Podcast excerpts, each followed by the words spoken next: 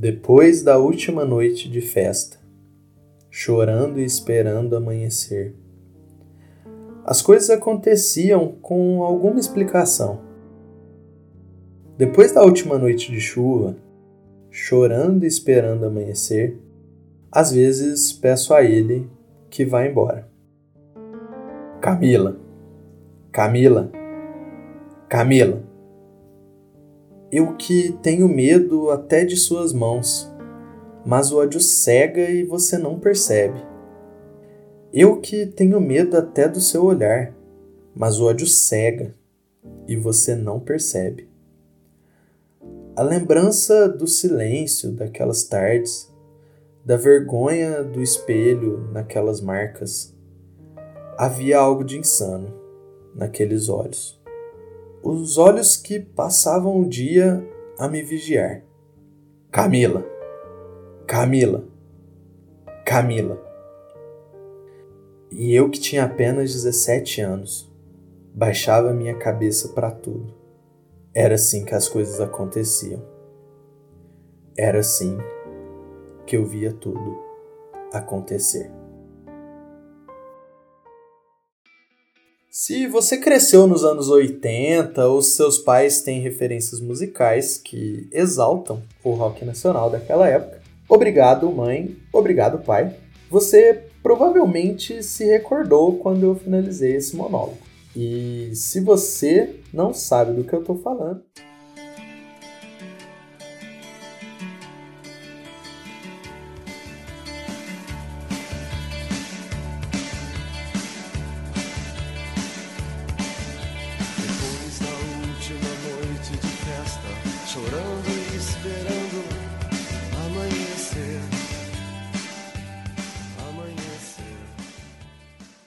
Porra, vamos combinar, né? É um musicão, música linda, gostosa de ouvir.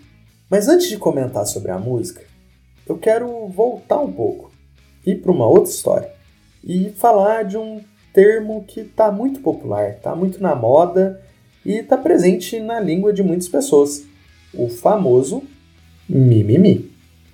Possivelmente o termo tenha surgido na MTV, com o desenho Fudêncio e seus amigos, que foi lançado em 2005. E nele, o protagonista falava somente a língua do mimimi.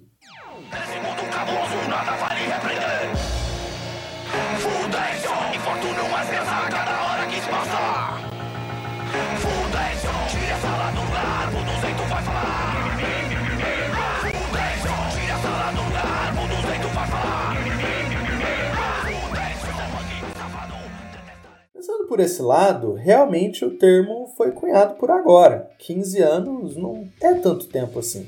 O mimimi é uma figura de linguagem, uma onomatopeia que representa alguém que está reclamando demais, quase chorando. Mas vamos lá. Antes de qualquer coisa, a gente deve se lembrar e devo deixar claro aqui que esse termo é bem pejorativo ele tem o objetivo de calar a voz de alguém. Calar a voz de quem tem algo importante para falar. Você pode pensar nesse exato momento. Ah, mas nem tudo tem ou precisa de tanta importância assim, de tanta gente assim falando. Você tem certeza disso?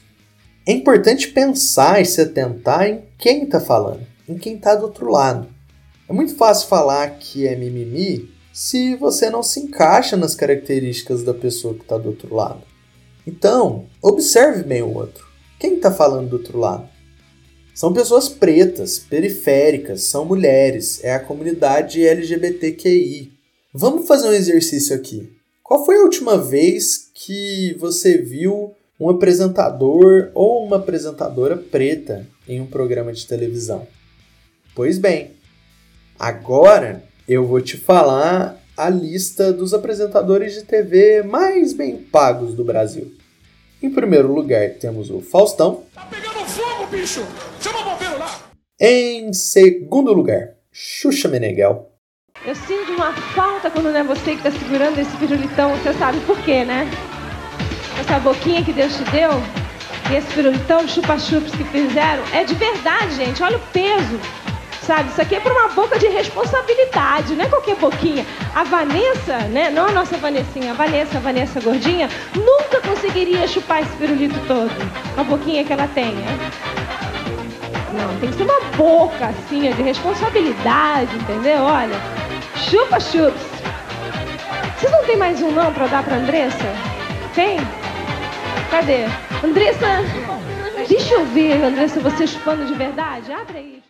Em terceiro, o ratinho. Deixa eu falar. ratinho! Pera um pouquinho, deixa eu falar sério. Agora, esse negócio de que roupa de defunto, brechó, larga a mão de tudo bobagem. Isso é tudo bobagem, gente. Tudo bobagem.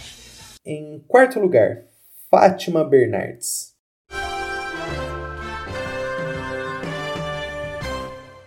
Em quinto lugar, o Rodrigo Faro. Mas o vazio que a gente está sentindo aqui agora nesse estúdio é o mesmo vazio que a gente está sentindo no coração. Só queria ter a oportunidade de dizer uma vez só obrigado. Gugu. Gugu. Obrigado, cara. A lista continua até o número 10, mas não muda muita coisa do sexto até o décimo. Com esses cinco, a gente já tem uma amostra boa do que eu quero dizer. E eu quero que você me responda uma coisa. Pela lista que eu acabei de citar, o que falta nessa lista? Pode me falar.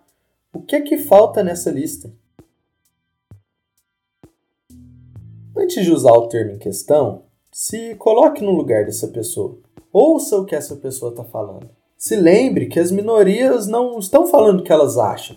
Elas falam com base em fundamentos. É importante a gente lembrar que cada história é diferente. Não é porque você não viveu a violência que a violência não existe. Não é porque você não passou fome que a fome não existe. Não é porque você não lutou na guerra que a guerra não tem existido. E por aí vai, com todos os pedidos de mudança que existem. E por falar em fundamentos, eu vou trazer uns números aqui para você, meu caro ouvinte. Quero que você se lembre disso, sempre, todas as vezes que você pensar.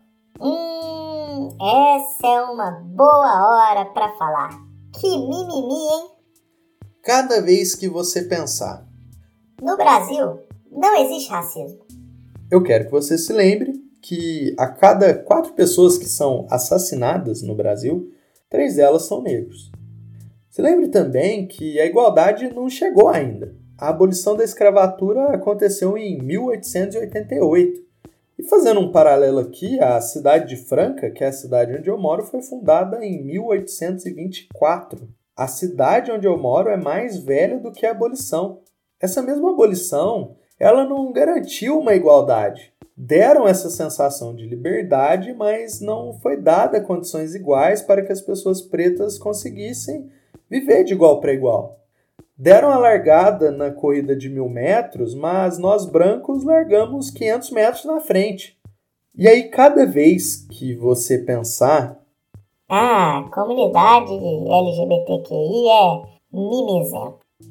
Eu quero que você se lembre que o Brasil é o país que mais mata travestis no mundo inteiro. E adivinha qual é o país que mais consome pornografia trans no mundo? Três segundos para pensar e é isso aí. A gente não tem os maiores números somente no futebol.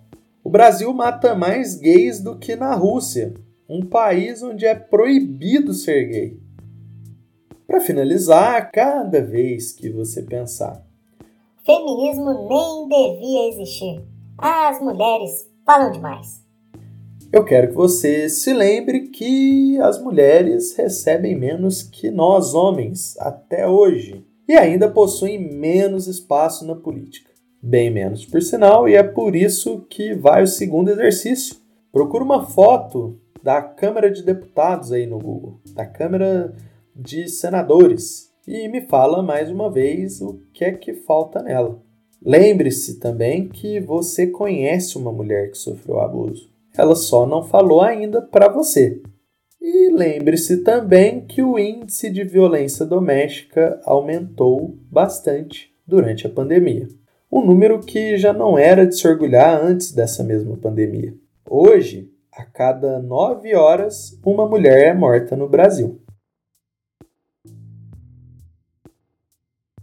Ai, já que falamos por último da violência doméstica, vamos voltar ao monólogo que é uma música e que eu citei no começo.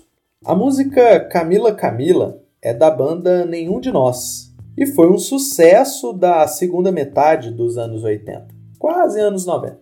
Talvez seja o maior sucesso da banda e trouxe eles como referência do rock nacional. A música é bem legal, né? Mas não é bem assim. Acontece que Camila Camila retrata sobre uma moça de 17 anos que está em um relacionamento abusivo e sofre com a violência doméstica. Tá tudo lá. Procura a música ou a letra e dá uma conferida aí de novo. Ou volta no começo do episódio para ouvir de novo o meu monólogo, prestando mais atenção na historinha do começo. Se você ainda não acredita que a música fala sobre isso, então ouve o que a banda fala sobre a música. A gente conversava muito sobre os temas que a gente queria abordar, as coisas que a gente queria falar e tal. E um dia veio essa história de uma pessoa que a, que a gente conhecia, que tinha sido nossa colega de colégio, que tinha passado por, umas, por situações é, várias, assim, envolvendo a pessoa com quem ela se relacionava e questões de violência, é, não do abuso em si, assim, mas de coisas bem barra pesada, assim. Como eu falei, a música surgiu no final dos anos 80 e já trazia um grito de mudança, um olhar para uma situação que era vivida na época, só que em forma de música, em forma de arte, atingindo as plataformas de mídia daquela época. Não é muito diferente do que acontece hoje. É através da música, das artes, dos artistas. As vozes são colocadas para fora, querendo e exigindo uma mudança, utilizando as plataformas de mídia que a gente tem em mãos hoje. O mimimi pode ser sim um termo de agora, mas a luta é antiga e as vozes vão ficando cada vez mais altas. Utilizar o termo de forma pejorativa, assim como é usado hoje, é uma reação, uma reação de alguém que está incomodado. E o incômodo pode ser o primeiro passo para uma mudança.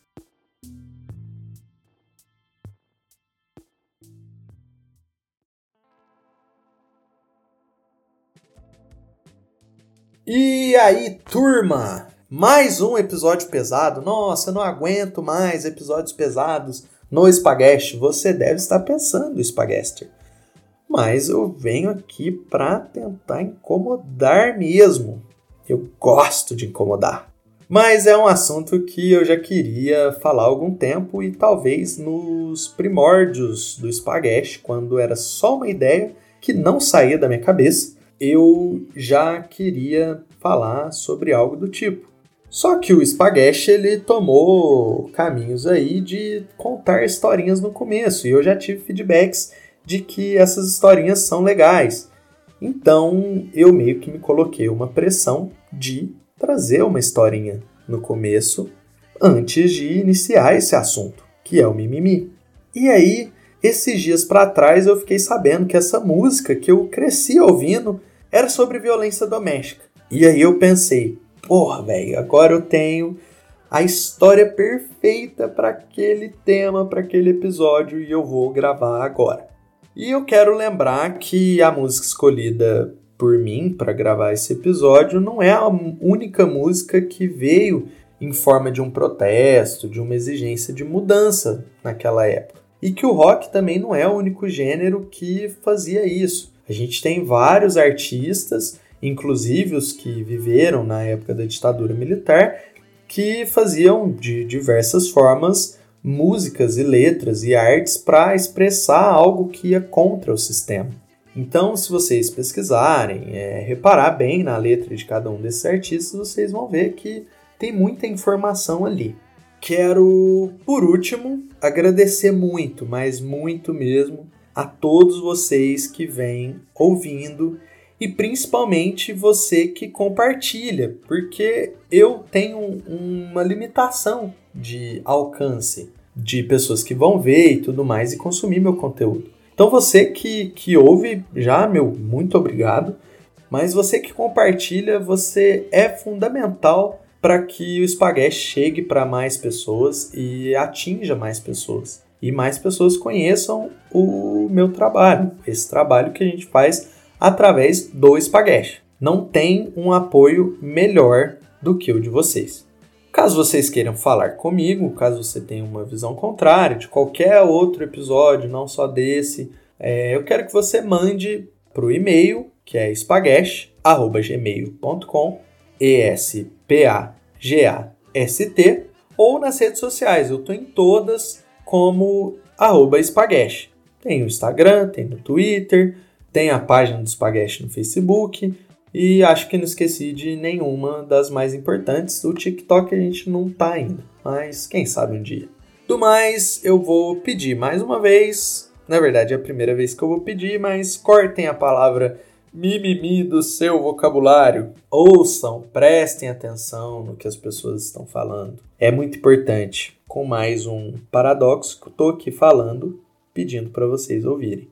Spaghetti fazendo um conteúdo massa. E eu acho que é para mim.